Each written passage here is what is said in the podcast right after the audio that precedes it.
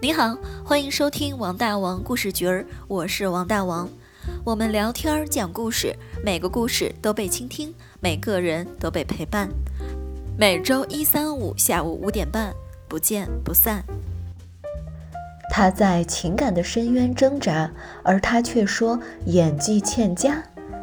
今天又有什么新的思想碰撞？让我们一起来聊聊吧。然后你放在中国的话，你没有结婚证。你就没有办法办出生证，你没有出生证，你孩子就没有办法落户口，就没有办法上学。这个我有发言权。我有一个好兄弟，然后他跟他的女朋友的话已经生了两个小孩了，他们没有领证，然后小孩是可是可以上学的，什么都是正常的，都可以。可以吗？对，可以的，因为他已经你没有出生证明，你怎么会有有户口呢？啊，有，都有。都他他都办了，因为他们两个他是我特别好的兄弟，他们没有结婚，呃，你可以呃百度一下，然后的话上面会有比较权威的说法，在法允许这种情况存在的，就是呃女方如果是没有结婚的情况下，然后的话呢是可以去上户口的。但是的话呢，好像是要求说是，你在这个孩子的父亲，嗯的这个这栏上面，好像还是要写上男方的名字。呃，你们不管结结不结婚都没关系。好像我印象当中，好像哪怕是写未知，好像都可以。我觉得是这样的，但是，嗯，可能可能婚姻不代表爱不爱，但是这但是婚姻很重要的一点就是代表这个孩子的出生是合法的。是被认可的，因为在这是在中国。如果你哪天挺个大肚子，OK，你生个孩子，你说我们在谈恋爱，然后我就把孩子先生了，我觉得是挺有勇气的。但是呢，我觉得可能很多时候就是孩子也会，因为你们连为什么谈恋爱说分手，我甚至于都不用见面，电话都可以说拜拜。对吗？但是如果是婚姻，至少要去一趟民政局吧。所以说，没有这层没有这层约束的话，这段感情说没有就没有，对于孩子不公平。不是，其其实咱讨论这个话题吧，是一个伪命题。咱该都说了，两个人是彼此相爱。如果两个人彼此相爱的话，这个男方一定会给女方想要的。只要有一方想要，另一方肯定会给。最大的诚意给一个家，但是家有很多种，一个幸福的家。和一个家暴的家，或者是一个充满怨气和争吵的家，都是不一样。但是如果一个男生连刚开始跟你在一起，连家的想法都没有，这很恐怖的。那我当然就不要他给的这个家。那他没有这个想法，然后被迫给一个家，那完了，这家肯定不会是我想要的那个样子。对，还不如不给，因为。一个家的上不光是牵扯住了他，也牵牵扯住了我。就是他想给你一个家，这个想很重要。不是给你想要，你想要一段稳定的关系，就给你一段稳定的关系。好，刚才我们讨论的这个问题，其实我发现我们大哥还有阿白说的那个意思，如果这个男的爱你，你们在一起会快乐，然后你想要什么，他会给你。对，就是这个意思。我觉得，如果真爱一个女人的话，就是要什么给什么。我估计除了自己家人的命以外，剩下什么都能给。你不把自己当俗人，我觉得这个也有点累。反正我我就我我自认为我就是个俗人，真的。但是这一段感情是让你真的曾经感觉到非常的美好，这就是你想要的，真正是能够触动你心灵的感情。就真的很难的，很难去放下。作为抛开抛开物质条件，抛开世俗眼光，抛开所有的东西，我觉得真的就是达到那个感觉了。而达到那个感觉以后，无疾而终，甚至于出现更恶劣的事情去去诋毁之前的美好，你内心是非常崩溃的。你在不断的撕裂和拉扯。但是到现在，我今天能够以一个平和的心态把它理解为一种就是感情的转换。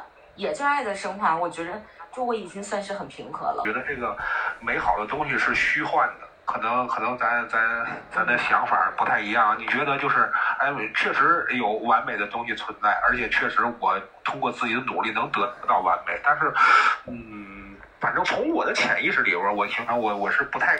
相信那个东西，呃，是真的存在的，或者是，或者是它能存在，我也不去，我也不认为我够格能能得到。就是，呃，我们我们天津有句老话，我不知道你听过没有啊？我们天津那边人说叫“穷人有三宝”，哪三宝呢？丑妻、薄地、破棉袄。这我给解释一下，这这这，我我我我现在特别觉得老人说的话特别有道理。但是首先呢，首先就是丑妻，丑妻家中宝大家都知道，就是呃穷人嘛，就是找老婆不要找太漂亮，比较丑。然后呢，薄地呢，就是说这这块地你有块地，但产量不高，一定不是特别丰产的那种地。啊，最后呢，就是有个棉袄能保暖，但一定是个破棉袄，不是新棉袄。呃，就是你为为什么能为什么会这么说呢？就是说，呃，因为老人认为，就是你穷人，你就应该得就是自己能力范围之内的东西。如果你就是追求那种能力范围之外呀，又或者是就是特别完美的东西呢，你会守不住。那种东西，对。对你，你可能某一时间段会得到它，但是你最终是守不住的。就是如果我现在有很多很多的钱，我现在非常的漂亮，会不会结局又不一样？我觉得是我不够好。我觉得不会。即使你非常的有钱，非常的漂亮，那么到那个时候呢，那可能就是你追求的东西又升华了。因为人一般都是去追求一些就是呃得不到或者是往上够。你可以你可以把它理解成人类进步的源泉。其实，其实人类都是这样。那你说，已经发明了蒸汽机了，已经有火车了，呃，比马车时时代已经好那么多，为什么还要发明飞机呢？在研制飞机的过程中，有多少人付出了时间、精力、努力，甚至是生命？那为什么呢？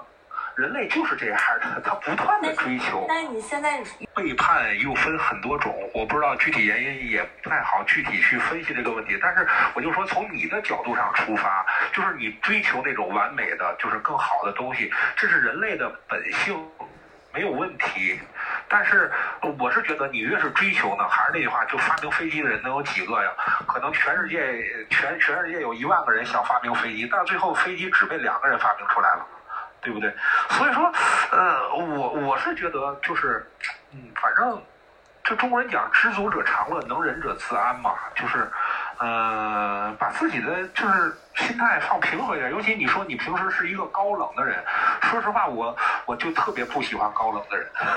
说实话，你别介意啊。我觉得两个人能不能在一起，其实就是共同有没有共同，能不能能不能接受大家，就是说有共同的追求。已经能接受彼此的不完美。其实我想问一下，我们刘真好，就是这种背叛是哪种背叛呀？是出轨什么的吗？肉体背叛可以一次两次，能背叛半年吗？先做事业吧。我跟你讲，那全是废话。我再跟背叛过你，有多远滚多远，不许再想起他伤心。他已经死了。不要让他的那些恶心的魂魄来缠着你，你也不要去想了，好不好？需要也不需要未来有什么交集，什么升华，没有升华。其实在工作和各方面还是有的，但是你斩都斩不断的。其实时隔半年到现在，我给过他机会，我甚至于无数次的点过他。他不要。说我可以允许我的感情出现不一样的状态，但是在一起不变的心就好了。其实那个刘真好，这不算是不全是坏事，你知道吗？就是他是这这个人的为人处事，他就是这样子的。这时候不背叛，可能以后也会有背叛，那越早越好。这也不全是坏事，至少你知道他是这样子的一个人。以后可能你们还会打交道，那你就会知道他做人并不是说一个对这个承诺呀或者话好，并不是一个非常好的合作只要看利益和又我是不是一个好的爱人，会有情绪方面的一些。就是给你好的感受，但是就是你愿不愿意用这种他情绪上给你这些美好的感受来换取，就是说接受他这种背叛的这种行为，这个是你要选择的。就如果你没有办法接受，因为伴随着他给你情绪上的安抚和感受，带来的还有他背叛带来的痛苦，那。你看，你选你是不是选择一个这？你说他是一个非常好的合作伙伴，嗯，那是在没有他认为更好的合作伙伴出来之前，嗯，对于自己就是呃女朋友也好，或者是自己呃信誓旦旦说爱的人也好，对这种人他可以背叛的话，那么合作伙伴他也可以背叛，他的公司他的老板他都可以背叛，你相信我。不要考验人性，人性是经不住考验的。而且他这个现在，现在他已经就是明晃晃的摆在你面前了。不管他背叛对象是比你漂亮的，还是不哎不跟跟捅不捅破没有关系啊。现在说的是他这个人就是已经就背叛了。背叛是什么呢？就是失信。在我看来啊，就是就是他一个人可以轻易的失信，而且他失我还是信的是一个爱他的相信他。啊，包括我整个的我我整个的工作，还有未来的计划，我是我我还是会相信他。那我觉得你无药可救。呃，你相信他是你好，但是就是你相信他，让他的背叛没有失去你，也没有失去你的信任，那他就是没有付出任何的代价，你纵容了他背叛的一个行为，那以后还会继续出现。其实你喜欢他什么嘛？情绪依赖是有的，呃，共同的打拼是有的，感情基础是有的，相互帮扶的恩情也是有的。怀念就是说很珍惜以前所拥有过的。就是在你们拥有了这么多的美好的东西以后，仍然挡不住他的背叛。我的事情比较多，然后呢，给他的陪伴也比较少，是一个应酬非常多的人，难免身边有小花小草。心爱的这个女人，那么你做了一件错事，一定会让自己不舒服。哦然后今天中午，然后我吃了一个特非常非常好吃的东西，然后到晚上到家的时候，我一想，哎呦，中午那个东西这么好吃，我居然没有带一份回来给你吃，我一定会很自责。呃，我不知道你男朋友是是是是哪种人，反正我是这种。我以前跟我初恋女友的时候，我就是我就我就是这样的，哪怕我吃到一个好东西，我一定会给她带。我可能由于哎当时比较忙，因为因为我跟我初恋的时候，我我跟他当时在在日本，我们在上学，我可能因为比较忙啊或者怎么样，我没给他。如果我没给他带的话，我一定会心里不停的想着这个事儿，我根本控制不了，我不去想，哎，我想哎这是一件小事儿，忘了吧忘了，但是你是控制不了的。就是当你真的就是就是喜欢一个人的时候，一定是是这种感觉。就像你说的，哪怕他就是喝醉了，错了一次，OK。但是像你说的，就是一做做半年，就是就就这种情况，呃，我觉得一定是就是他他认为就是这种失信呐、这种背叛呐、就是不算什么。就是这种人是非常在他的非常骨子里面可怕的。，在他的骨子里面，他不会真爱任何一个女人，可能他更多的爱自己吧。所以在感情的责任心方面，他是差一些，但是工作的责任心就非常强。而我又比较迷恋事业心强的男孩子。不不是的我不这么，认为，我觉得可以我跟你自己在爱情中的伙伴的话，那么工作中的伙伴，只要有更大的利益，那一定可以背叛。就不我我跟你的状态不一样，我是不能容忍这种背叛的。你要记住啊，就是一个人他出轨只有零次和无数次，包括家暴都是一样。你要牢记这根弦，你不能放低自己的自。我的情况有点不太一样，就是也是半年，我在抖音我就发了一个跟他一起吃饭的视频，然后那个女人呢，啊，我我就是要故意给他看到，因为抖音会有那个访客记录嘛，我看了看，他就会看到我嘛。他看到他第二天一大早五点多给我发信息说，有意思吗？啊，我祝你们幸福，我退出了。我心想，那不然呢？我没回，当时心疼的跟就玻璃渣一样的。过了一会儿，他就发了一个他俩那个从从那个夏天开始到秋天，就是身上穿的外套，手上戴的表，那个车那个表，那个那件外套我太熟悉了。然后他就发的十指相扣的照片，就是为了刺激我。哎呦，但是过了一会儿呢，他又删了。然后那个到下午的时候，我就给他回了。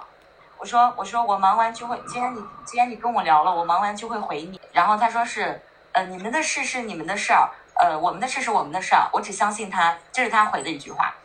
然后我我一直都是以一个自信和优雅大气的身份，但是我内心疼的跟玻璃渣一样的。你现在没有他是很庆幸的，你不然你后半辈子怎么过？那他外面找一个女人你可以忍，两个可以忍，三个天天有人找你挑衅，你想过那样的日子吗？其实其实他那个故事就挺真实的，我我反正虽然说我没有见到，但是我觉得就就是真实的。而他这种状态现在，我觉得也也很正常嘛，并不是说一个女的分手以后就一定要怎么怎么怎么样。我觉得我觉得那些都是就是呃表演上的东西，他是为了给给观众一个刻板印象，哎。就就跟以前老片子一有什么事儿就得打雷下雨一样，一分手琼瑶的片子咔就得下雨啊，在雨里淋着呀，得这种，我觉得，我觉得那才是太刻意了。我觉得真实的，人家就是笑着说这段感情，人家就是很痛苦，但是也能笑着说出来。我觉得这才是成年人。他说的可能是种现象，但是不是他的真实感受。你可能是看假的看多了，就是你给别人的我我私底下跟他聊过，应应该是真实感受，不然的话，他问问题是他他这么做他没好处啊，你说是不是？对，而且你说多往经济上考虑，他他没事上上网，然后编个故事，他他干嘛呢？他对呀他他能得到什么呢？我我觉得应该是真实感受。你说刚才我们是不是有剧本？是不是在演？我就突然想到一件事儿，就是我觉得我们刘真和小姐姐就是真性情啊，就是她自己就是没有不像我们说的局外人，对吧？他局内他就觉得难受、痛苦，他就是想不明白。他一个真实的表现，反而可能会被觉得演得不够好，然后那些网络剧反而觉得很真实、很感人。我觉得，我觉得这很正常，这就是为什么我不太喜欢自媒体，包括像抖音呐、那些东西。我觉得很多东西就是你很很。这两方面原因啊，第一个，我觉得有了抖音以后，有了这些自媒体以后，就全民都变成专家了，就是每个人都能以专家的身份来说来说两句，甚至是有些人就是呃想把自己的观点灌输给别人，我觉得这个非常不好。我觉得人生百态嘛，个人有个人的想想法，为什么你的就一定是正确的？呃，包括你发一个观点，底下在很多人争论的，我觉得，我觉得你这样想就好了嘛。我自己这样想，我为什么一定要告诉别人？我一定要让别人一样呢？这个是是我不太，尤其很多毒鸡汤啊，这这这我这我不太接，就全民都变专家了。这现在真是假作真时真亦假，你你分辨不出来的。所以说弄得眼花缭乱，你都不知道自己该信什么了。所以说，嗯，反正我我是就是到上面。很少，我反正看了几天抖音，我就不不再刷它了。